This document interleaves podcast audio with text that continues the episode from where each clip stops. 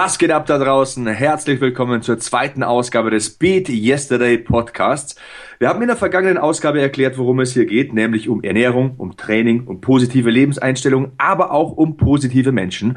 Und als positive Menschen sehen wir uns ja auch. Und äh, wenn ich von wir spreche, dann meine ich natürlich mich, Sebastian Hackel, euren Host, und aber vor allem meinen Producer, den Hexer an den Reglern, den Meister der Knöpfe, Kevin Scheuren. Ich werde auch gerne der Macher genannt. Ja, also wenn du willst, kannst du mich gerne den Macher nennen. Solange sie nicht den Lacher nennen, ist alles gut. Nein, nein, nein, nein, nein, nein, nein, das nicht, das nicht. Sebastian, wie geht's? Bei mir ist alles Knorke, du. Ich habe wieder mächtig Sport gemacht seit der letzten Ausgabe und versucht einfach besser zu werden. Habe mir jetzt sogar einen Kindersitz fürs Fahrrad besorgt. Ne? Immer ein bisschen einen draufsetzen. Ähm, nicht mit dem Auto oder mit dem Bus fahren, sondern das Kind mit dem Fahrrad dort abliefern oder am besten, was ich in den vergangenen Tagen wieder gemacht habe, mit dem Kinderwagen. Also meine berühmten, berüchtigten eineinhalb, zwei Kilometer einfach hin und zurück, dann fast vier Kilometer zurückgelegt. Und das ist dann immer schon so dieser erste Start in den Tag, bei dem man ein gutes Gefühl hat. Ich hoffe aber, dass du und deine Tochter einen Helm tragen beim Fahrradfahren dann. Machen wir natürlich. So muss das sein. Macht das auch da draußen. Gerade wenn ihr in einer Großstadt wohnt, ist das durchaus angebracht, einen Helm zu tragen, denn man kann sich nicht immer auf alle verlassen. Ja, deswegen Augen auf im Straßenverkehr. Ähm, ja, wir haben in der letzten Ausgabe oder wir haben für die letzte Ausgabe super viel positives Feedback bekommen. Dafür vielen Dank. Ne? Hashtag BeatYesterdayPod.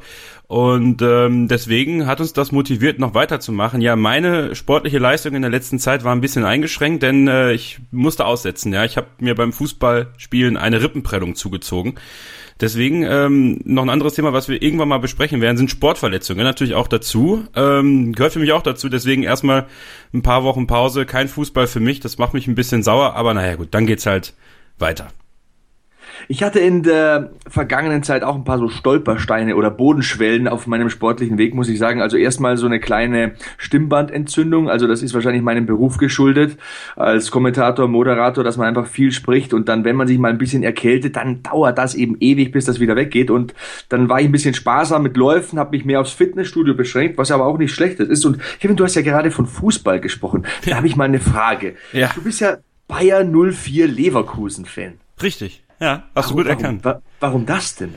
Weil es ein geiler Verein ist, ja. Also es ist ähm, meine große Leidenschaft. Mein Papa hat mich da mal mitgenommen. Äh, das ist ja so immer der der Weg, den man so geht, auch als kleiner Junge. Dann äh, nimmt Papa einen mit ins Stadion und mein allererstes Spiel in Leverkusen war damals äh, 1997 ein 4 zu 2 gegen die Bayern, wo ein gewisser Ulf Kirsten dreimal getroffen hat. Ähm, da hat sich natürlich dann mein Idol Ulf Kirsten direkt herauskristallisiert und der Verein war dann für mich ganz klar Bayer Leverkusen. Also dein Lieblingsspieler aller Zeiten von Bayern 04 Leverkusen, Ulf Kirsten, Mittelstürmer ja. seines Zeichens. Absolut. Das war dann auch meine Position, als ich in der Jugend noch Fußball gespielt habe, von der F bis zur A-Jugend und äh, ja, hatte seinen Spiel, Spielstil versucht zu kopieren, kann man natürlich nicht. Einer der herausragendsten deutschen Stürmer, die es jemals gab. Und ähm, ja, bin halt aktiv dabei auch in Leverkusen. Ne? Also fahr regelmäßig zu den Spielen, auswärts wie zu Hause. Also das ist mein Verein, das ist meine Leidenschaft und äh, der folge ich auch, wenn es Leidenschaft. Ja, dann, das ist, das ist ein sehr schöner Spruch. Ähm, sprechen wir doch mal so stammtischmäßig ein bisschen. Ja. Der klassische Mittelstürmer, stirbt denn der aus, deines, deiner Meinung nach? Der ist schon ausgestorben, finde ich. Also es gibt vielleicht noch ein paar Relikte davon. Einer davon ist Mario Gomez tatsächlich. Ähm, Stürmer, die nicht so viel mitspielen, die einfach an der Strafraumecke, äh, die quasi nicht an der Strafraumecke, sondern äh, an der Abseitskante stehen, wie man so schön sagt, und äh, im Strafraum dahin gehen, wo es weh tut die gibt es einfach nicht mehr. Denn der Fußball hat sich einfach total verändert. Ja? Also der Stürmer muss jetzt immer mitspielen, muss mit nach hinten kommen. Ähm, und die Stürmer früher, ob das Gerd Müller war, ob das Ulf Kirsten war, ob das eben Mario Gomez ist, die kommen halt nicht mit nach hinten. Deswegen, ich finde es schade, dass der so mh, mm, in den Hintergrund gerückt ist, weil das einfach ist, ist doch auch legendär, oder? Man hat doch immer darauf gefiebert, dass dieser Mittelstürmer endlich den Ball bekommt und das Tor schießt. Das war ja, du bist ja Bayern-Fan. Das war ja früher mit Giovanni Elber zum Beispiel genau das Gleiche. Lewandowski finde ich übrigens auch ganz gut. Also aber ist ein sehr. Auch, ja, aber der spielt halt auch, ne? Ja, ja, gut, ist ein sehr athletischer, sehr ja. großer äh, Typ, kopfballstark, beidfüßig, also sehr, sehr kompletter Fußballspieler, ein hervorragender Athlet. Ähm, Spieler, den ich sehr bewundere, ja. Also der Gerd Müller-Typ wird wahrscheinlich aussterben über kurz oder lang. Das Spiel ist so schnell geworden und so ähm, ja. athletisch, fast schon akrobatisch, wenn man da manche Spieler sieht. Oder diese Spielertypen, also Ronaldo zum Beispiel, das ist ja schon aller Ehren wert. Also die Sprintzeiten, die die bringen, dann die Technik, die die haben, wie hoch die springen beim Kopfball, das Ballgefühl, das Timing, außergewöhnlich. Also da kann man sich nicht nur auf eine Stärke besinnen, diesen Abstauberinstinkt von mir aus, wie man es auch nennen will, ähm, sondern man muss schon sehr komplett sein, egal auf welcher Position, glaube ich, heutzutage im Fußball auf Weltniveau. Ja, das heißt mit dem, hat mit dem Standfußball von früher nicht mehr viel zu tun. Also wenn man sich mal so, äh, ich weiß nicht, ob du das manchmal machst, also bei YouTube gucke ich mir manchmal so Spielszenen aus den 90ern alleine schon mal an und wie langsam das im Vergleich zu heute ist. Und wir reden hier über die 90er, also wir reden hier jetzt nicht über den, den von Rudi Völler damals genannten Günter Netzer Standfußball, den er bei seiner Wutrede gegen die Färöerinseln damals angebracht hat. Gegen ähm, Waldemar Hartmann, legendär.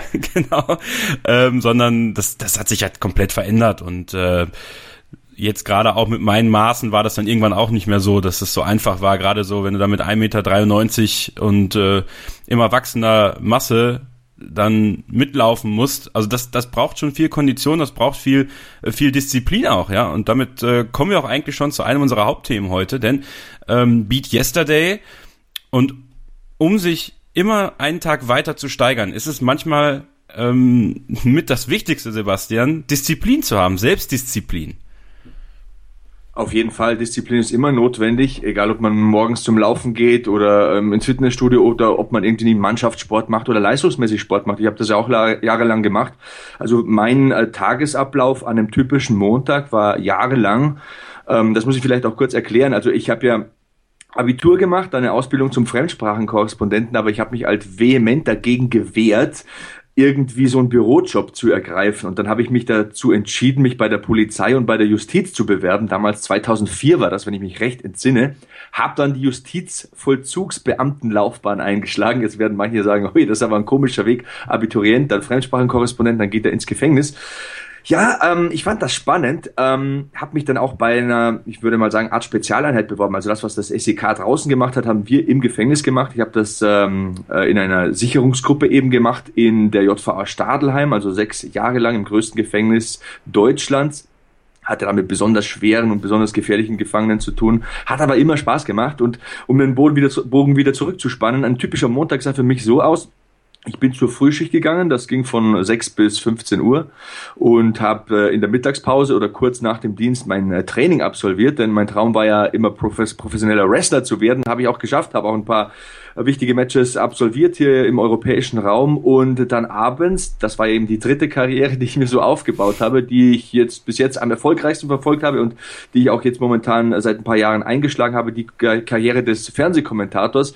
Da bin ich dann um neun Uhr meistens bei Eurosport aufgeschlagen und habe meine Sendungen kommentiert, dazwischen mich noch vorbereitet oder am Abend zuvor und das, wie gesagt, habe ich vier, fünf Jahre lang gemacht, bis ich eben so weit war, dass ich sagen konnte, okay, ich kann meinen Job als Beamter kündigen. Ja, habe ich auch gemacht. Also da haben viele den Hut gezogen. Ähm, für mich war es der logische Schritt, denn ich wollte meine Leidenschaft einfach ähm, ja, leben und meinen Beruf, meinen Traum leben und äh, kann mittlerweile auch davon leben, also ähm, als Fernsehkommentator zu sein, Moderator. Und das war so ein typischer Montag für mich. Wie gesagt, früh aus den Federn, spätestens um fünf aufstehen, Dienst machen, das Training nicht vernachlässigen, denn wie gesagt, an den Wochenenden bin ich damals noch angetreten, habe mich dann ein paar Mal schwer verletzt, das ist vielleicht auch dem einen oder anderen bekannt, ähm, hatte drei verschiedene Knieoperationen, zwei Kreuzbandrisse, zwei Innenbandrisse, Knorpelschäden, Meniskusschäden, also da war viel kaputt und das auch vielleicht der Grund irgendwann, wieso ich dann gesagt habe, okay, Kommentator, Moderator kann ich vielleicht noch ein bisschen länger machen. Und ähm, das hat Disziplin gekostet und gebraucht, das Ganze, dieser Weg und äh, diese vielen Hüte, die ich da getragen habe. Hast du Tipps für die Leute da draußen, wie man ja, manchmal in so einer Disziplin arbeiten kann? Also ich kenne das ja auch von mir. Dann wirst du morgens wach und denkst ah, jetzt raus, joggen. äh, äh, und am Ende schiebt man sich dann raus und dann ist es dann gar nicht mal so schlimm am Ende. Aber trotzdem, so manchmal hast du dann auch trotzdem so Tage, wo du dann sagst, ach nö, komm, ich bleib heute mal zu Hause, äh, obwohl man es eigentlich machen könnte. Also hast du, hast du irgendwelche praktischen Tipps, wie man an seiner Disziplin vernünftig arbeiten kann?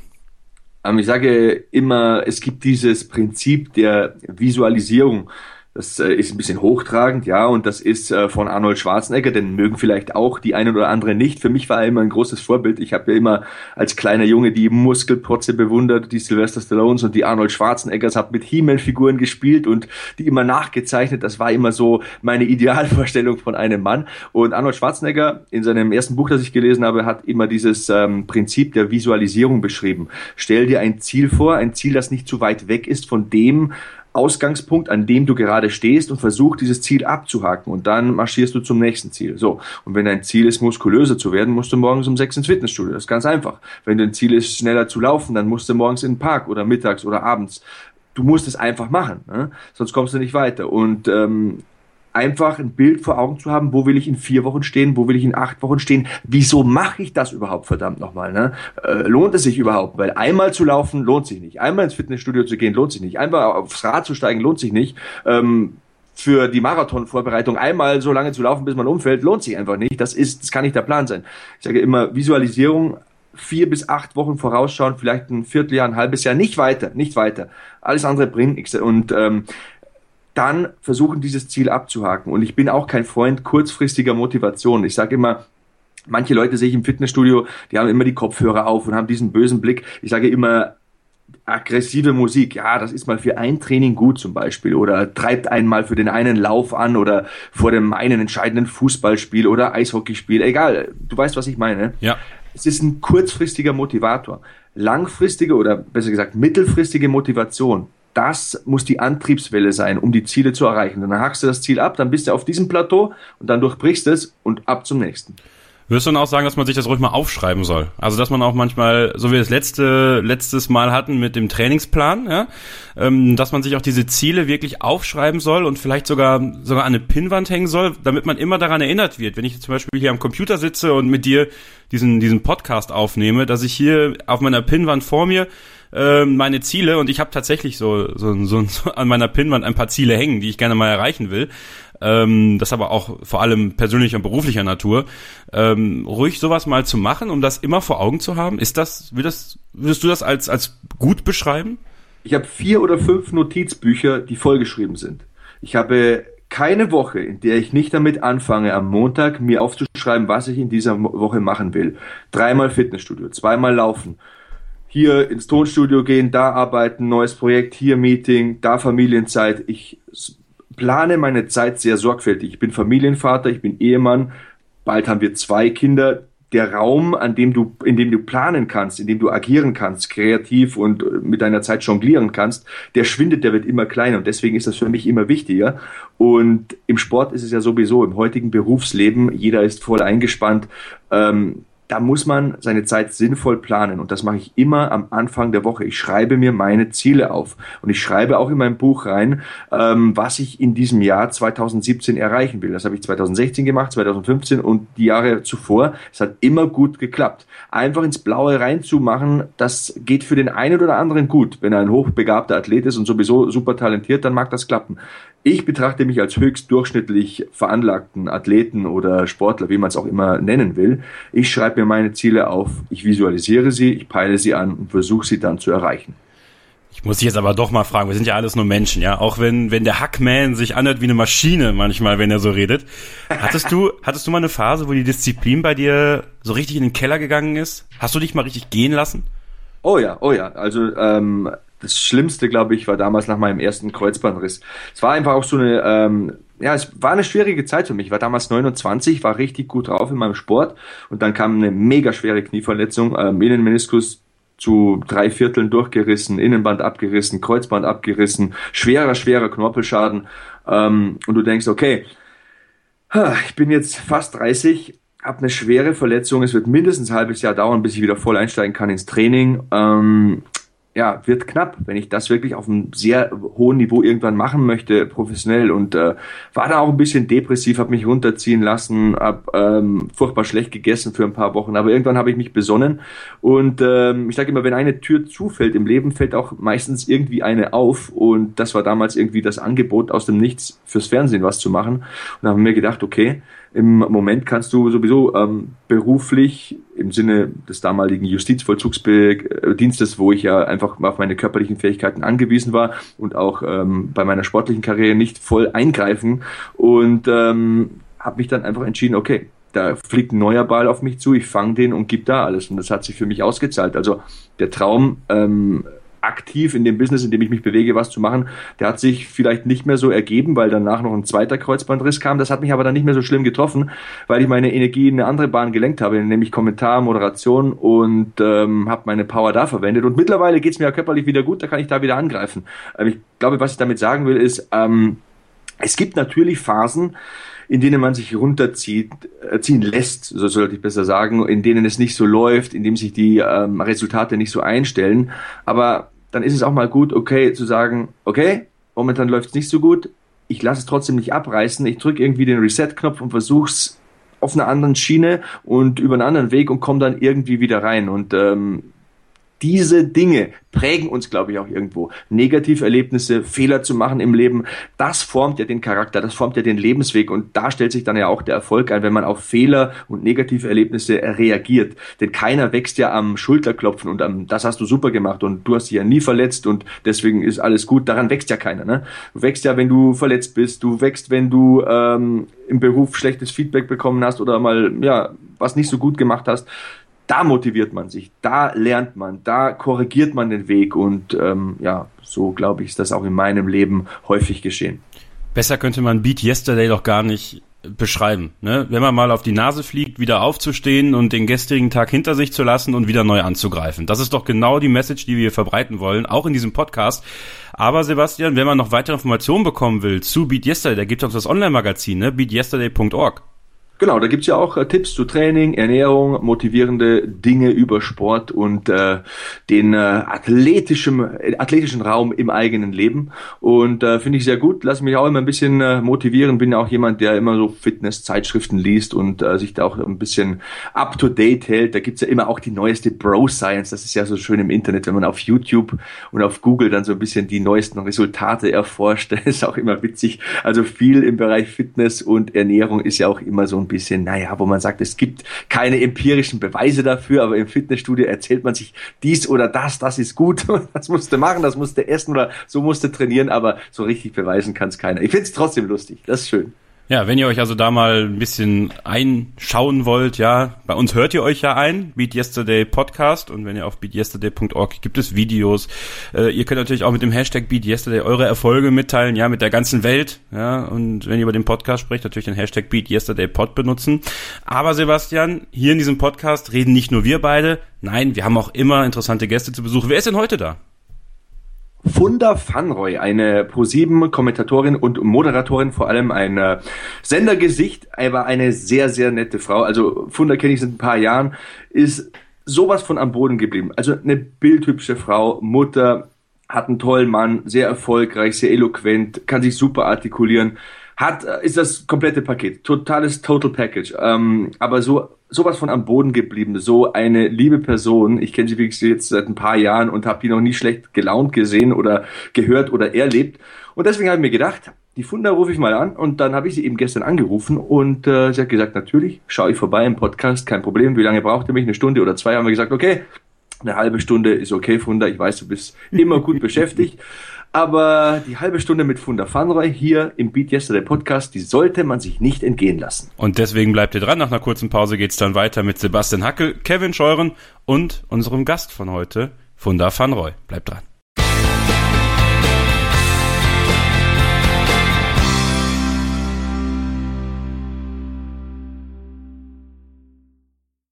Und weiter geht's hier im Beat Yesterday Podcast. Zum ersten Mal überhaupt haben wir einen weiblichen Gast. Der Kevin und ich, wir zittern schon. Also falls äh, die Tonqualität ein bisschen schwindet, das sind die Mikros, die wackeln. Wir haben hier Wunder Fanroy, eine wunderhübsche Frau, eine Mama, eine erfolgreiche Moderatorin. Aber was erzähle ich das eigentlich alles?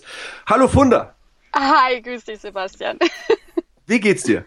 Mir geht's ganz wunderbar. Ja, der Tag hat schon wieder ganz stressig angefangen, so aller Funder. Aber jetzt ist gut, jetzt ist schön. Leben am Limit, Leben auf der Überholspur. Wer ist eigentlich Funda Fanroy für unsere Hörer da draußen und was macht die so, diese Funda Fanroy? Also bekannt bin ich wahrscheinlich am meisten durch äh, irgendwelche Wasserrutschen ähm, auf der ganzen Welt. Äh, da habe ich alle möglichen Wasserrutschen schon ausprobiert für Galileo. Und äh, das war für mich eine große Ehre, einmal um die Welt zu reisen, um äh, irgendwelche spannenden Wasserrutschen auszuprobieren. Echt cool. Und darüber zu berichten. Und ansonsten stehe ich aber vor der ähm, Kamera auch für Galileo im Studio und äh, das auf Pro7 und auch gleichzeitig noch jeden Donnerstag äh, zur Primetime auf Pro7 Max. Das ist äh, sehr erfolgreich. Das ist ein sehr erfolgreicher Weg. Du hast aber was ganz anderes gelernt. Ne? Du bist Moderatorin und Schauspielerin, aber ja. du kommst aus einem ganz anderen Bereich. Ich komme aus wahnsinnig vielen Bereichen. Also wenn man meinen äh, Lebenslauf anschaut vor meiner Fernsehkarriere, ähm, da wird man ganz viele verrückte Dinge entdecken, wie ähm, von der Spedition über zur Bank und ähm, im Groß- und Außenhandel. Und dann habe ich äh, Hosen designt und ich habe ganz viel schon gemacht, unheimlich viel. Und am meisten bin ich gereist. Ich wollte immer irgendwas mit Reisen machen. Wie bist du dann äh, zum Fernsehen gekommen? Du bist ja mittlerweile sehr etabliert, wie gesagt, als Moderatorin. Wie schafft man dann den Sprung keine Ahnung, man steht am Schalter bei einer Bank und äh, plötzlich ist man im Greenscreen. da muss ja was passieren zwischendrin. Wie schafft man ja. Also ich war ähm, damals, äh, genau, ich, ich habe das Marketing äh, geführt von einem Startup-Unternehmen, nachdem ich erstmal den technischen Bereich in der Hand hatte. Und das war wirklich super spaßig. Ich habe die Firma geliebt und abends bin ich dann im, ich weiß gar nicht mehr, wie der Club hieß, habe ich dann ein paar Mal gearbeitet. Und da habe ich einen Freund dort auch arbeiten gehabt und den habe ich irgendwann gefragt, meinte, Armin, hast du irgendeine Idee, was ich noch machen könnte? Irgendwie ist mein Leben gerade ein bisschen langweilig und langweilig mag ich nicht. Bei mir muss immer irgendwas sein. Und dann hat er mir vorgeschlagen, zu einer bestimmten Adresse zu gehen und nach zwei bestimmten Leuten zu fragen. Und da bin ich dann auch hingegangen und ich hatte keine Ahnung, was es ist. Und ich kam dann da an und da waren lauter Kameras und Schnittplätze. Ich dachte mir, oh Gott, wo hat der mich jetzt hingeschickt? Und das war dann City Info, das heutige München 2, ähm, lokales Fernsehen. Und die haben gerade eine neue Sendung angefangen, die da ähm, war Singles zusammenbringen in der Nacht. Und das war eine ganz witzige Idee. Und da habe ich angefangen. Das war so der Anfang, der erste Schritt äh, zum Fernsehen. Ja. Das ist ähm, sehr motivierend. Das passt zu Beat Yesterday. Wir suchen ja nicht nur nach Sportlern und Leuten, die sich mit Ernährung auskennen. Wir wollen ja auch diese motivierenden Lebensgeschichten. Und das ist ja irgendwie auch motivierend für alle da draußen, die denken, ich habe einen langweiligen Job. Mensch, vielleicht mal nach den Sternen greifen. Aber um den Bogen wieder ein bisschen äh, rund zu machen, ähm, Machst du Sport? Du hast ja eine fantastische Figur. Ich sehe dich ja immer auf diesen Jahresprogrammpräsentationen und wir treffen uns auch sonst mal so auf dem Kaffee oder so und äh, dann sehe ich immer die Funder und man glaubt ja nicht, du bist jetzt schon 40 Jahre alt, du bist Mama, aber es ist eine ja. fantastische Figur. Machst du Sport oder wie ernährst du dich? Gib uns mal einen kleinen Einblick in deine Geheimnisse. oh, das ist ein großes Geheimnis. Ähm, die meisten Menschen hassen mich immer, wenn ich das sage. Aber nein, ich mache nicht wirklich regelmäßig Sport. Ähm, die Gene, ich danke den Genen jeden Tag aufs Neue, gerade wenn ich mir wieder eine Tafel Schokolade reinpfeife. Aber ähm, ja, es hat viel mit den Genen zu tun, mit Sicherheit. Der eine hat Glück, der andere nicht. Ähm, bei mir ist es so, dass ich schon immer viel Sport gemacht habe, aber eben nie etwas Konkretes. Ich ähm, spiele Basketball, ich fahre auf meinem Longboard zum Einkaufen oder ich fahre Fahrrad, ich gehe Skifahren, ich spiele Golf, ähm, ich wakeboarde, ich mache unheimlich viel. Also es ist ganz, ganz unterschiedliche Dinge. Ich Kickboxen gehört auch dazu. Ähm, und was ich, mein Geheimnis ist, äh, ab 40 fängt dann der Hintern, egal wie dünn man ist, dann doch an zu hängen, habe ich festgestellt. Und äh, um dem entgegenzuwirken, mache ich jetzt einfach Kniebeugen jeden Morgen beim Zähneputzen. Sehr gut. Die Squats, die sind immer gut. Kann ich auch empfehlen. Also egal mit oder ohne Gewicht, das ist einfach die Übung der Übungen, die Mutter aller ja. Übungen. Ja. Also da hat man auch den ganzen Körper mit dabei, von der Wade über den Oberschenkel, Beinbeuger, Hintern sowieso, wer einen straffen Popo haben möchte, ne? Und ja. äh, unterer Rücken, da ist wirklich viel dabei. Also eine große Anzahl an Muskeln, die da eingeschaltet ist. Absolut. Ja, das ist ein äh, Top-Tipp, den man hier geben kann von äh, Funder. Und äh, mein, zweite, mein zweites Geheimnis ist im Prinzip, ähm, halte ich fern von Alkohol, Drogen und Zigaretten. Das ist äh, die Wahrheit und Schlaf genug. Also ich schlafe unheimlich viel, habe ich auch schon immer. Ich habe mir den Schlaf immer genommen. Das war mir ganz wichtig, weil im Schlaf konnte ich regenerieren. Dadurch, dass ich ja auch so viel Power habe und verbrauche, äh, muss ich natürlich auch wieder die Akkus aufladen. Und das geht wunderbar in der Nacht. Und ähm, ich rauche nicht, ich trinke sehr wenig ähm, und ich nehme klar keine Drogen und ich kann wirklich jedem davon abraten. Das macht unheimlich fit und das lässt dann auch im Alter jünger aussehen, als man ist. Also nicht nur optisch, sondern auch rein körperlich. Das klingt Oh, Entschuldigung, jetzt bin ich dem Kevin ins Wort gefallen. Du darfst natürlich auch mal eine Frage stellen, Kevin. Ja, ich wollte einfach mal fragen, wie viele Stunden schläfst du im Schnitt? Wie viele Stunden kriegst du da hin? Acht Stunden pro Nacht. Ja, das ist, das ist ein guter Schnitt. Ja, absolut. Also das ich schlafe am Wochenende, ist es so, dann gehe ich halt irgendwie um zwölf vielleicht schlafen und ich stehe echt um zehn erst auf. Ich habe ja eine okay. Tochter, aber die ist ganz gut ähm, darin, den Papa zu wecken und nicht die Mama. das ist alles eine Organisationssache. Das, das klingt alles sehr ausgeglichen bei dir. Du hast ja eine tolle Familie, die kenne ich ja. Du hast einen tollen Beruf. Du bist sehr beliebt. Du umgibst dich mit coolen Leuten. Du lebst gesund. Was gibt's noch für Ziele in deinem Leben? Was willst du noch erreichen? Oh, da gibt's noch einiges. Ich finde, kein Mensch sollte ohne Ziele sein. Auch wenn die ersten Ziele erreicht werden, sollte man sich direkt neue Ziele setzen. Das ist äh, ganz wichtig. Und so habe ich ähm, diverse Ziele, so Plan A, Plan B, Plan C. Ich habe da immer ganz viele Pläne. Wenn das eine nicht geht, dann bin ich nicht traurig, sondern dann arbeite ich direkt an dem nächsten Plan. Und was es jetzt so konkret ist, ähm, dass ähm, klar in meinem in meinem Bereich einfach noch mal mehr Schauspiel zu machen, nachdem ich ja auch Schauspiel gelernt habe und ich moderiere mehr als dass ich schauspiele. Ähm, was was die Moderation angeht, da bin ich ja jetzt ganz gut gefestigt, habe ich aber auch nichts dagegen, wenn was Neues einfach mal nebenbei kommt. Aber das, was ich als Basis habe, äh, möchte ich auch weiterhin behalten. Und ansonsten ähm, ein ganz großes Ziel ist, dass die kleine ein gutes Mädchen wird, ein, ein gutes Herz hat weiterhin und den Weg geht, der für sie am, am klarsten und am, am ordentlichsten ist, so für sich selber, dass ich das schaffe, dass sie ihrem Herzen folgt.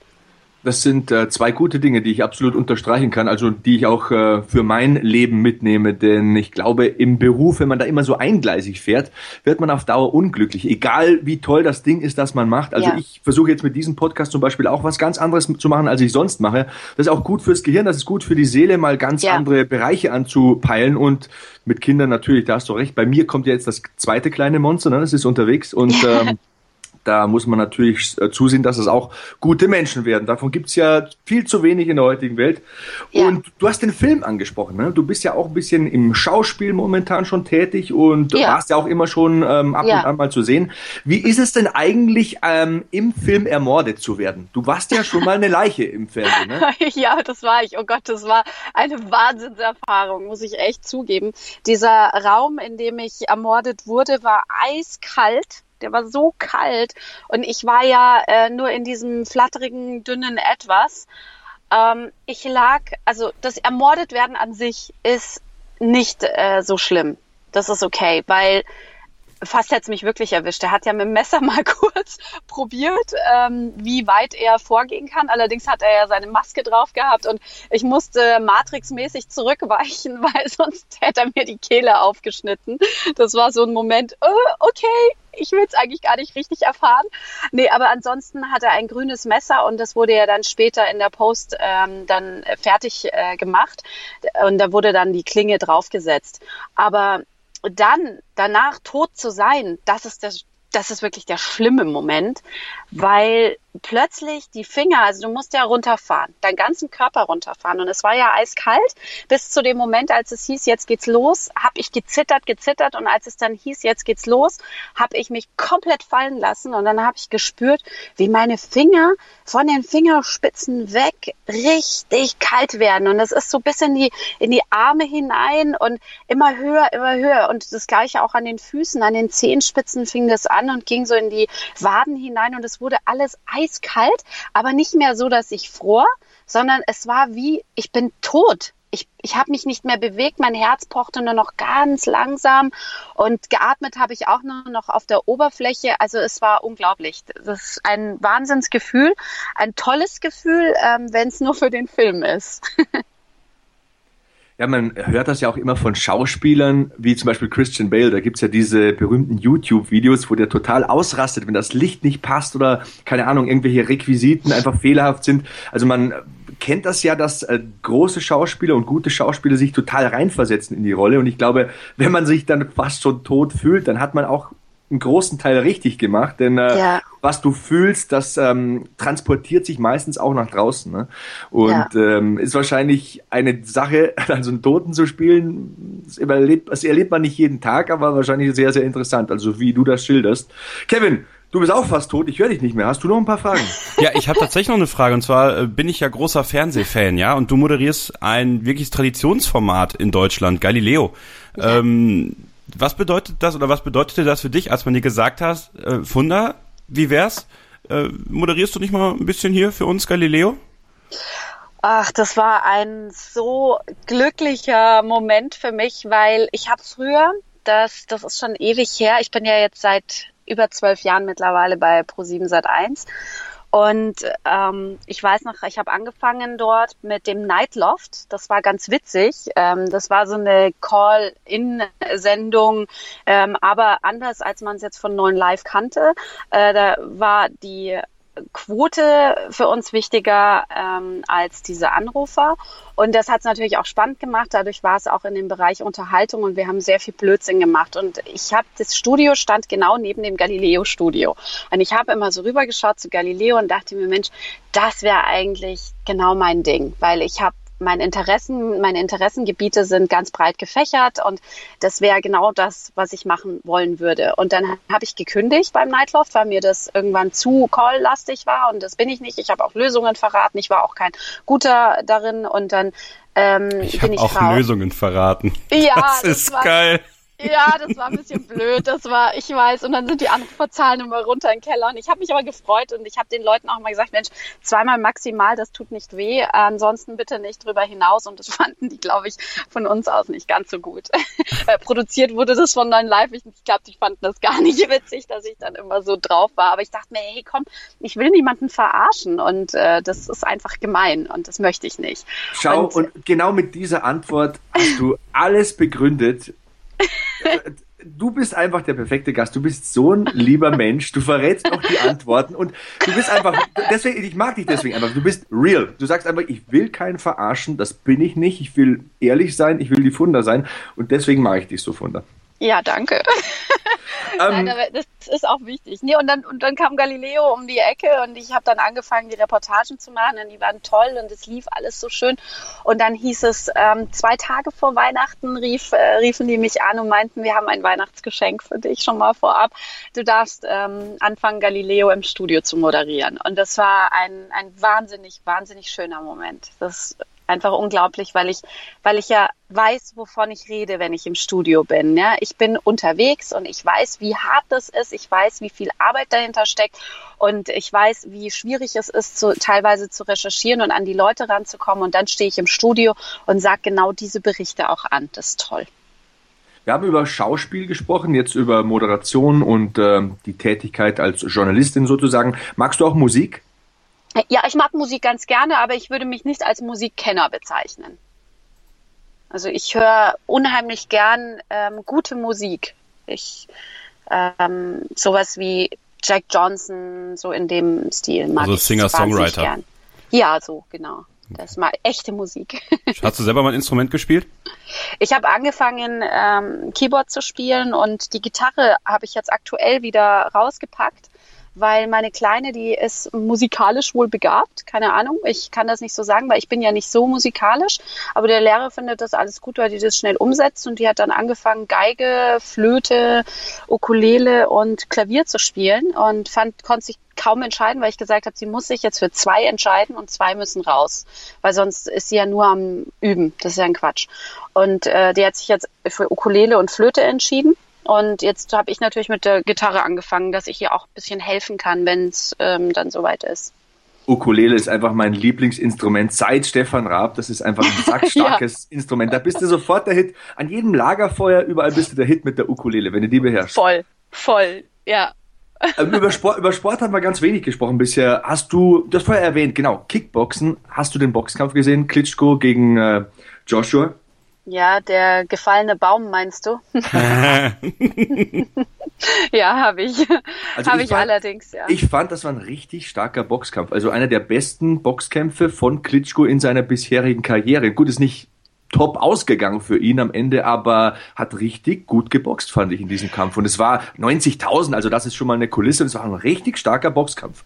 Ja, also das Ding ist, ähm, politisch gesehen ähm, war das ja, war, also die, die, die Boxpolitik war ja eine etwas andere und unterlag ja quasi so den Klitschkos. Und jetzt das erste Mal vielleicht war es äh, Klitschko, der gegen einen echten, guten, trainierten Boxer gekämpft hat, der ihm ebenbürtig war. Und ähm, ich glaube, das hat den guten Kampf ausgemacht, dass er nicht einfach ausgenockt hat, sondern er hat wirklich gegen jemanden gekämpft, der es echt drauf hat, der ihn studiert hat und der weiß, wie man boxt. Und der, der hat sich quasi nicht selber einen ausgesucht. Von der Fanroy wird mir richtig sympathisch. Ja. Das ist stimmt natürlich, was du sagst. Also man muss natürlich sagen, ähm, Kampfsport oder Kontaktsport allgemein, das ist wie Tanzen. Das hört sich immer blöd an, aber ist tatsächlich ist so. ja. Jeder, der schon mal Sparring gemacht hat und mit jemandem das Sparring ab absolviert hat, der wesentlich schlechter ist oder auf der anderen Seite wesentlich besser ist, der wird dir sagen können, das ist furchtbar. Also es gibt nichts Schlimmeres mit ähm, als mit jemandem da irgendwie dich zu messen, der sich nicht messen will. Und auf der anderen Seite ist es genauso schlimm, wenn du jemanden hast, der dir heillos überlegen ist und dich da verkloppt nach allen Regeln der Kunst. Ich fand, das waren zwei Weltklasse-Boxer. Viele mögen ja Klitschko nicht, aber ist einfach ein Weltklasse-Boxer. Ne? Und das seit über 20 Jahren. Ich glaube, Olympiasieger 96 und dann ja. äh, fast 70 Profikämpfe. Also egal, ob man den mag oder nicht. 64. 64 Kämpfe. Ja, 64, okay. Ähm, genau weiß ich es nicht, aber die meisten hat davon gewonnen und ich glaube die Hälfte gut durch K.O. Also das ist ja. ähm, auf jeden Fall jemand, der die Boxgeschichte nochmal mitgeschrieben hat und ja, ob man ja. sympathisch findet oder nicht, das muss man respektieren. Auf der anderen Seite hast du den anderen da, diesen ähm, Andrew Joshua mit 26 Jahren, junger Kerl, gut aussehen, charismatisch, hat auf den Pressekonferenzen schon Gas gegeben und auch im Ring immer das Trash-Talking. Ein Typ wie ein Baum, sieht gut aus, kräftig, kann boxen, also da muss ich sagen, an den kann man das Zepter einfach abgeben und das äh, wird bestimmt die nächste große Generation, vielleicht sogar ein bisschen spektakulärer, als das bei den Klitschkos ja so der Fall war, ne, Kevin? Und das ist ja jetzt die Steilvorlage für dich. Du magst die Klitschkos ja nicht. nicht so sehr, nein. Ähm, aber ich mag auch diesen Stil von Wladimir Klitschko nicht, den er die letzten Jahre hatte. Ich mag dieses Jab and Grab nicht, also dieses ständige äh, auf Distanz halten und ähm, ja. irgendwann ja. in Runde sieben mal sagen, oh ja, jetzt könnte ich mal. Und dann, wenn man mal sieht, und ich sage das jetzt ganz plakativ, wenn du gegen irgendwelche Kirmes Boxer kämpfst, ähm, die auch, wo man überhaupt nicht weiß, äh, hier Jean-Marc Mormec zum Beispiel, äh, mhm. wo man gar nicht weiß, warum steht der jetzt mit Klitschko im Ring. Ähm, ja, ja. Und jetzt kommt man mit Anthony Joshua wirklich jemand an, der, der ja. ihn dazu auffordert, auch mitzuboxen. Das hat man von Klitschko lange nicht richtig. gesehen, dass er geboxt hat, dass ja, er wirklich richtig. kämpfen musste, wie du es gerade schon sagtest, Funda. Ja. Und ähm, das hat man, da hat man dann eigentlich gesehen, dass, ähm, dass das die große Schwierigkeit auch für ihn war, weil er komplett aus seiner Komfortzone rausgerissen worden ist. Richtig, dadurch war er natürlich auch, und das, das ist das Interessante gewesen, so wie du ja auch sagst, der macht dann bis zur sechsten Runde mal locker lässig und dann, dann fängt er erstmal richtig an, ja? ja. Und dadurch, dass er jetzt schon genötigt wurde zu boxen, permanent, der wurde ja die ganze Zeit in Beschlag genommen, was ja total gut war, war er natürlich auch dementsprechend K.O. und das kannte er, sie kannte, kannte sein Körper natürlich auch gar nicht, ja, weil der, sein Automatismus ist ein ganz anderer. Absolut klar. Und das äh, war die Schwierigkeit. Deswegen ist der Baum dann auch gefallen am Ende, ja, weil der halt wirklich öfter zum Torkeln gekommen ist. Der ist halt K.O. gewesen dann, im wahrsten Sinne des Wortes. Oh, der Uppercut war, also der hat mir selbst wehgetan. So ich bin vom Stuhl aufgesprungen, also mich haben mal wieder alle angeglotzt in der Kneipe, weil bei mir ist es so, wenn ich Kampfsport sehe, dann erlebe ich das. das ja. Also der Uppercut war so aus der Hölle. Also allgemein, wie gesagt, Niederschläge, hüben wie drüben und dann dieser entscheidende Treffer, das war schon oh. gro großes Boxen. Da, da, da fühlt man, da lebt man mit und ich weiß, Funda, du bist genauso gepolt. Aber ja. zurück zu dir. Ähm, ja. Der Klitschko, der ist ja auch Anfang 40, du bist 40, glaube ich, ne? Ja, genau. Genau. Ähm, stell dir vor, jetzt wäre deine bisherige Karriere vorbei moderieren, kommentieren, Fernsehen, wäre wär vorbei. Du müsstest dir was ganz anderes suchen. Ich glaube, das ist so eine Herausforderung. Das unterschätzen viele. Die denken, ja, Boxer, Fußballspieler, äh, professionelle Sportler, ja, die haben ausgesorgt, die haben Millionen auf dem Konto. Aber ich glaube, dieses Psychische, jetzt zu sagen, ich bin 40, 41 Jahre alt, da ist man ja noch jung. Du kannst ja noch 30, 35 Jahre irgendwelche Projekte da verwirklichen. Ich glaube, das ist wirklich schwierig, die an diesem Punkt zu sehen, äh, sich zu sehen, den Reset-Knopf zu drücken und dann auch nochmal was was für sich zu finden. Weil man sieht ja an so vielen verkrachten Existenzen im Bereich ja. Fußball und so weiter, dass ja. es eben auch nach hinten losgehen kann. Ne? Stell, dir, stell dir mal vor, was, was, was würdest du machen? Also ich habe ganz viele Pläne, wie gesagt. Das wäre ganz schrecklich, wenn ich nicht mehr das machen würde, was ich mache. Ähm, aber also ich kann mir das überhaupt gar nicht vorstellen, weil da, dadurch, ich habe mir ja zum Glück einen Beruf ausgesucht, den ich auch lange, lange, lange machen kann.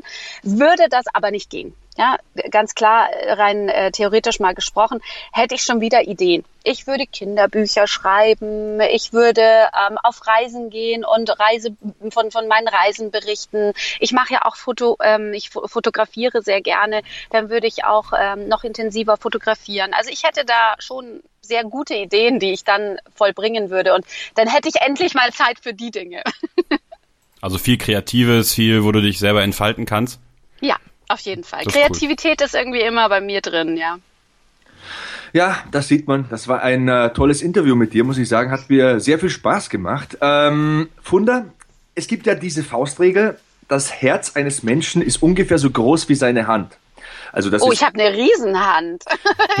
Deine Hand müsste vier Quadratmeter groß, sein, groß sein, denn du hast ein riesiges Herz. Das hat sich hier sehr gut übertragen in diesem Podcast-Interview. Hat mir sehr, sehr viel Spaß gemacht. Und Kevin, du darfst die letzte Frage stellen, denn die Funda sitzt ja im Auto, die will wieder weiterfahren. Ja. Ähm, ähm, danke für die Zeit, Funda, auf jeden Fall mal. Ne? Ja, total gerne. Es war mir ein Fest.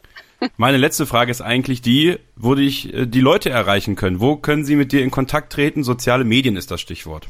Äh, soziale Medien überall. Ähm, ich twitter viel. Ich bin auf Facebook zu erreichen, Instagram bin ich zu erreichen, Snapchat kann man nur sehen, was ich mache, klar.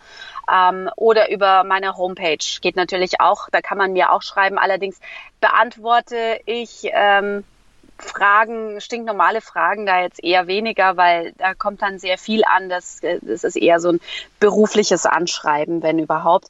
Und ansonsten kann man mir auch in die Firma schreiben. Da gibt es dann die Adresse auch auf pro7.de. Wunderbar, macht das, tretet mit Funda Fanroy in Kontakt und ja, wir machen eine kurze Pause, Sebastian, und dann geht's hier nochmal weiter mit dem Beat Yesterday Podcast.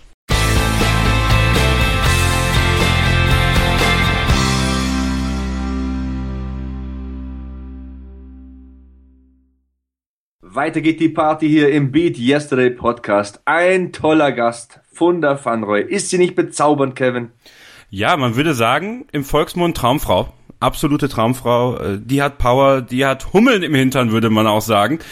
Ich frage mich tatsächlich, wo sie die Power hernimmt. Es kann nicht nur von acht Stunden Schlaf im Schnitt kommen, da muss noch mehr hinterstecken. Das finden wir in einer der nächsten Ausgaben raus. Die hole ich auf jeden Fall oder will ich hier noch mal eine Sendung haben, Sebastian?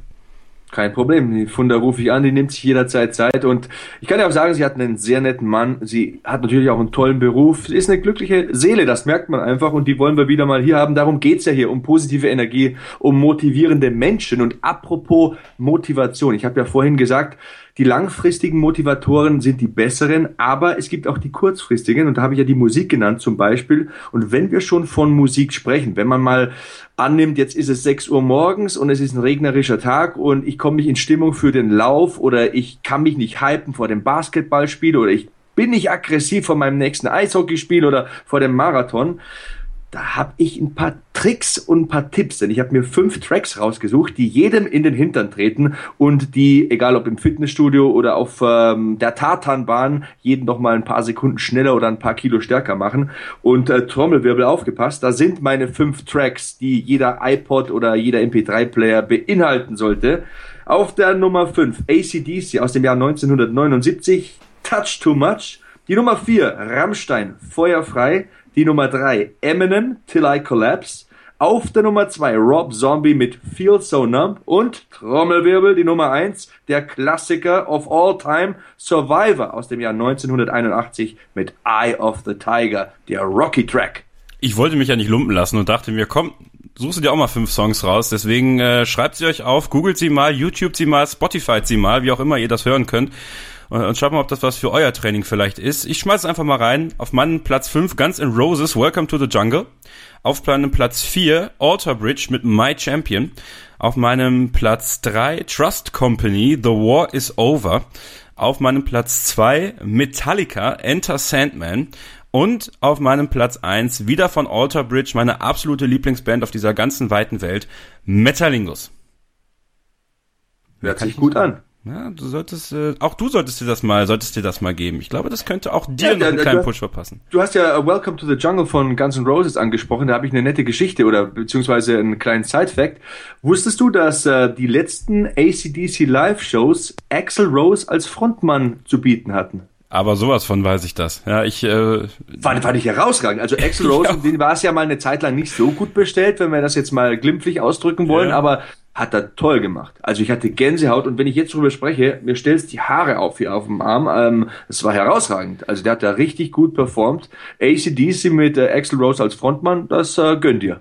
Sowas wie eine Supergroup so ein bisschen, ne? Also das, äh, wenn man sich so aus, aus vielen Bands was zusammenstellen könnte, die, die dann für uns performen, ich glaube, da würde so einiges Verrücktes zusammenkommen. Und Axel Rose bei ACDC, ich glaube, manche Sachen konnte man sich nicht vorstellen. Jetzt sind sie eingetreten. Ich fand's auch ziemlich geil, muss ich zugeben. Aber Ass rein, richtig Knorke, hat mir gut gefallen. Und ähm, ja, das waren die kurzfristigen Motivatoren, wenn es mal gar nicht geht, ne, wenn man nicht in Tritt kommt.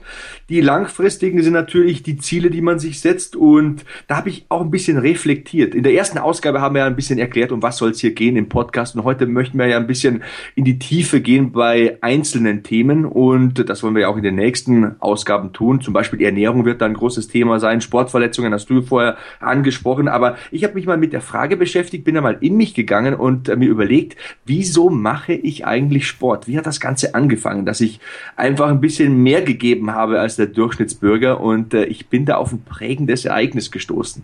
Du wirst nicht glauben, Kevin. Ich, ich, ich überlege, lass mich kurz überlegen. Also, was könnte es bei dir sein? Ähm, es kann nicht, es kann nicht sein, dass du, das dass, so, dass der FC Bayern nicht Meister geworden ist. Das sind sie oft. Äh, es kann nicht sein, Frauen. Ich sag's dir. Ich sag's, oh, sag's mir. Ich sag's dir. Ich war damals so 12, 13 Jahre alt und meine Mama war so Mitte, Ende 30. Ja, musst du gewesen sein. Ja. Mm, und da war die Situation, wir sind bei meinen Eltern auf dem Grundstück gestanden und meine Mama hat zu mir gesagt, komm, wir laufen mal um die Wette. Wer glaubst du hat gewonnen? Deine Mama. Ja, brutal abgestunken. Also oh. gewonnen ist überhaupt kein Ausdruck. Also wenn es eine runde Bahn gewesen wäre, hätte sie mich wahrscheinlich noch überrundet in der ersten Runde. Und äh, am nächsten Tag habe ich mich zum Fußballtraining angemeldet. Das hat äh, damals so begonnen. Ja, Fußball, Judo damals noch ein bisschen bis zum zweiten Gürtel, dann Basketball. Mein Dad hat mir dann einen Korb gekauft, bin dann jeden Tag zum Laufen gegangen. Das hat mich so geärgert, so gefuchst. Mein, das Mitleid, äh, mitleidsvolle Lächeln meiner Mama, das hat mich noch als Beleidigung getroffen so ungefähr. Die lacht mich ja noch aus so und äh, das hat mich so gewurmt. Wie gesagt, ich bin zum Fußball, habe dann angefangen zu laufen. Mein Dad hat mir auch noch Laufschuhe gekauft und da, da, da kam der Fels ins Rollen sozusagen. Und auch noch heute erinnert dich deine Mutter hoffentlich regelmäßig daran, wie sie dich abgezogen hat. Tut sie nicht, aber ah. wenn die Geschichte zur Sprache kommt, dann äh, kommt schon der eine oder andere Seitenhieb. Ähm, hab danach aber nie mehr gegen sie verloren. Das muss ich auch sagen. Ja, immerhin. Ne? Weiß nicht, was sind, was sind eure ausschlaggebenden Momente gewesen, äh, weswegen ihr mit dem Sport angefangen habt? Bei mir war es tatsächlich auch, ich wollte unbedingt Fußballer werden, ja. Eben, wo ich äh, vorhin sagte im ersten Teil, Ulf Kirsten war mein Idol. Ich wollte auch, ich, ich, ja, ich wollte das Trikot von Bayer Leverkusen mal tragen. Jetzt trage ich es in der Kurve. Ähm, ja, wäre auch mal schön gewesen, es auf dem Platz zu tragen, aber das ist anderen vorbehalten. Deswegen habe ich damals mit Fußball angefangen große Ziele äh, muss man haben, muss man sich setzen. Äh, Wenn es nicht klappt, dann einfach irgendwas anderes suchen und, und da versuchen, das Ziel zu erreichen. Aber was hat euch dazu bewogen, Sport zu treiben? Was hat euch dazu bewogen, an euch zu arbeiten und diesem Motto Beat Yesterday irgendwie gerecht zu werden? Das wollen wir erfahren. Nutzt bei Twitter den Hashtag BeatYesterdayPod und wenn ihr uns erreichen wollt, dann könnt ihr das natürlich auch tun. Sebastian, wo kann man dich erreichen? Überall eigentlich. Am besten Instagram oder Twitter, die Handles da, at Sebastian Hackel. Ich habe eine eigene Homepage, sebastianhackel.com und so weiter und so fort. Aber wir wollen ja die Leute nicht nerven. Ich habe noch eine lustige Geschichte, Kevin. Komm, erzähl. Denn ich habe hab ja gerade von meiner Mutter gesprochen. Und im vergangenen Jahr habe ich meinem Dad mal stolz ein Video präsentiert, ähm, wo ich eine Kniebeuge mache mit 170 Kilo. Habe da so einen Kraftzyklus gemacht im vergangenen Sommer. Und dann hat er mich so gesagt, gefragt, wieso macht man eigentlich Krafttraining? Macht doch nur die Knie kaputt und den Rücken sowieso.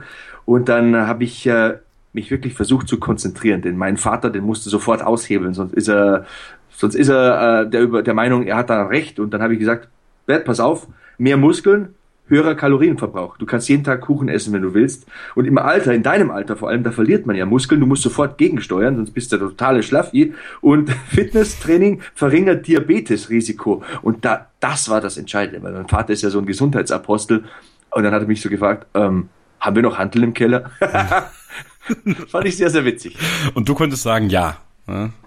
Oder du ja, hast ihn dann gekauft wir haben überall Handeln, Kevin. Bei meinen Eltern im Schuppen sind sogar letztens noch welche gestanden.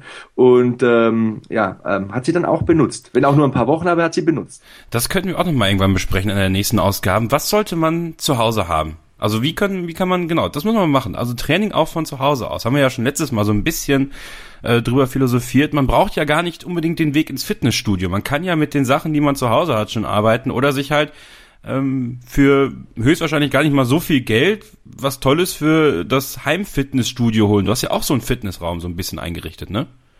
So sieht's aus und ich habe vor kurzem ein Instagram-Video gepostet, äh, wo ich Liegestütze mache und Liegestütze sind eine Übung, die kannst du an jedem Tag machen, bei jedem Wetter, in jeder Verfassung, beinahe, äh, beinahe zu jeder Tageszeit und vor allem kann man mehr machen, als man gestern gemacht hat. Beat yesterday eben, ne? Ja, ja, also es kommt alles zusammen. Wir, wir, wir, wir schließen hier jedes Mal diesen Kreis, machen ihn jedes Mal wieder auf und nehmen noch ein paar Sachen mit dazu in den Kreis. Und ich glaube, das ist das Schöne, weil man kann ja nie auslernen und äh, mir geht's immer darum, ich will viel lernen, ich will viel sehen, ich möchte, möchte berieselt werden mit Informationen, die ich dann auch für mich nutzen kann und äh, klar, wenn ich jetzt mit dir, Sebastian, hier jemanden sitzen habe, den ich akut immer fragen kann oder natürlich unsere Gäste, dann glaube ich, gewinnen wir hier alle durch. So sehe ich das auch. Zuletzt habe ich übrigens eine ganz schockierende Statistik gelesen im Internet. Da stand, 30 Prozent der Kinder zwischen 6 und 11 sind übergewichtig. Über 15 Prozent der Kinder sind adipös. Das äh, hat mir zu denken gegeben. Gut, aber auch da ist immer die Frage, was ist dann Übergewicht, ne? Das ist eine gute Frage. Auch das könnten wir ja vielleicht mal beleuchten in einer der folgenden Ausgaben. Ja, weil äh, sowas wie BMI zum Beispiel, ja, muss man auf den BMI achten? Ist der wirklich so wichtig oder ist es auch nur äh, irgendeine Erfindung, die, die man eigentlich ignorieren kann, weil Muskelmasse ist ja auch schwerer als Fett, das wissen wir ja auch. Also für mich ist das kompletter Blödsinn, ehrlich gesagt. Ja, gut, weil äh, ich, ich bin ein Mann mit 1,84 Meter und ich wiege halt 100 Kilo, aber ähm, ich würde nicht sagen, dass ich fett bin. Nö, aber wahrscheinlich laut BMI wärst du übergewichtig ja, für die Verlängerung und ich habe mal meine private Krankenversicherung gewechselt, so muss ich es formulieren. Und damals muss ich wirklich runterkarten auf so 93, 94 Kilo, denn da bin ich in die günstigere Preisklasse gerutscht. Das ist sowas von dumm. Unglaublich. Das ist so wie Schadensfreiheit beim, beim Auto. Ja. ja wird dann günstiger, ja. wenn du weniger wiegst. Ja, einen Schaden habe ich ja auch.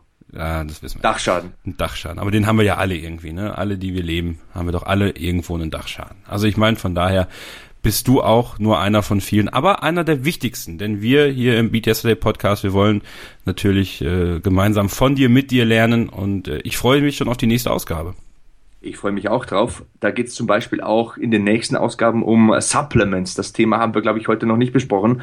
Da gibt's Auf ja für Deutsch Nahrungsergänzungsmittel. Ja, genau, Dankeschön. Da gibt's ja für mich eigentlich zwei wichtige. Mehr will ich gar nicht in die Tiefe gehen. Ein gutes Eiweißpulver und ein schwarzer Kaffee, sage ich immer. Das ist der Grundstock. Den kann äh, jeder gebrauchen, diesen Grundstock. Also ausreichende Eiweißzufuhr und vor dem Training ein ordentlicher schwarzer Kaffee. Das ist ein Tipp, den kann man auf die Schnelle jedem auf den Weg geben. Aber da gibt's natürlich noch viel, viel mehr zu erzählen. Aminosäuren etc. pp. Aber kommt alles zur Sprache in den nächsten Ausgaben. Genau, und auf diese nächsten Ausgaben freuen wir uns hoffentlich genauso sehr, oder freut ihr euch hoffentlich genauso sehr, wie wir uns drauf freuen. Und äh, zum Schluss, Sebastian, und das ist so eine neue Rubrik, die ich gerne mit dir hier einrichten möchte im Beat Yesterday Podcast. Ähm, wie war das noch? Die Bro Facts, der Bro Fact des Tages. Die Bro Science des Tages. Bro Science des Tages. Ja, da suche ich mir jetzt jedes Mal so ein gefährliches Halbwissen-Dings raus und dieses Mal ist es kein Halbwissen, sondern es ist wirklich fundiert. Die Lendenwirbel bei Frauen sind stärker als die Lendenwirbel bei Männern. also es gibt keine Ausrede für Frauen, keine Squats, also Kniebeugen zu machen oder kein, keine Deadlifts, kein Kreuzheben, denn äh, das ähm, Hohlkreuz während der Schwangerschaft erfordert stärkere Lendenwirbel bei den Frauen. Also Frauen sind besonders geeignet für Grundübungen. Und das ist ja der nächste Bro-Fact, die nächste Bro-Science hier, dass ähm, Frauen zu schnell Muskelmasse aufbauen und dann hässlich werden. Ich finde eine muskulöse und durchtrainierte Frau sexy. Ah, so, jetzt habt ihr's. Ihr habt's gehört. Sebastian Hackel, verabschiede dich von den Menschen. Ich verabschiede mich und äh, sag's nochmal, wer sich ein bisschen äh, informieren äh, will, der kann beatyesterday.org verwenden, nutzen, das Lifestyle-Magazin und natürlich auch auf unseren Kanälen ein bisschen reinschauen. Ich habe auf meinem Instagram-Kanal Sebastian Hackel paar leckere Mahlzeiten gepostet, ein paar Übungen, Positives aus meinem Leben, um die Leute da draußen zu motivieren. Auf Twitter versuche ich Gleiches zu tun. Und Kevin, wo bist du zu finden?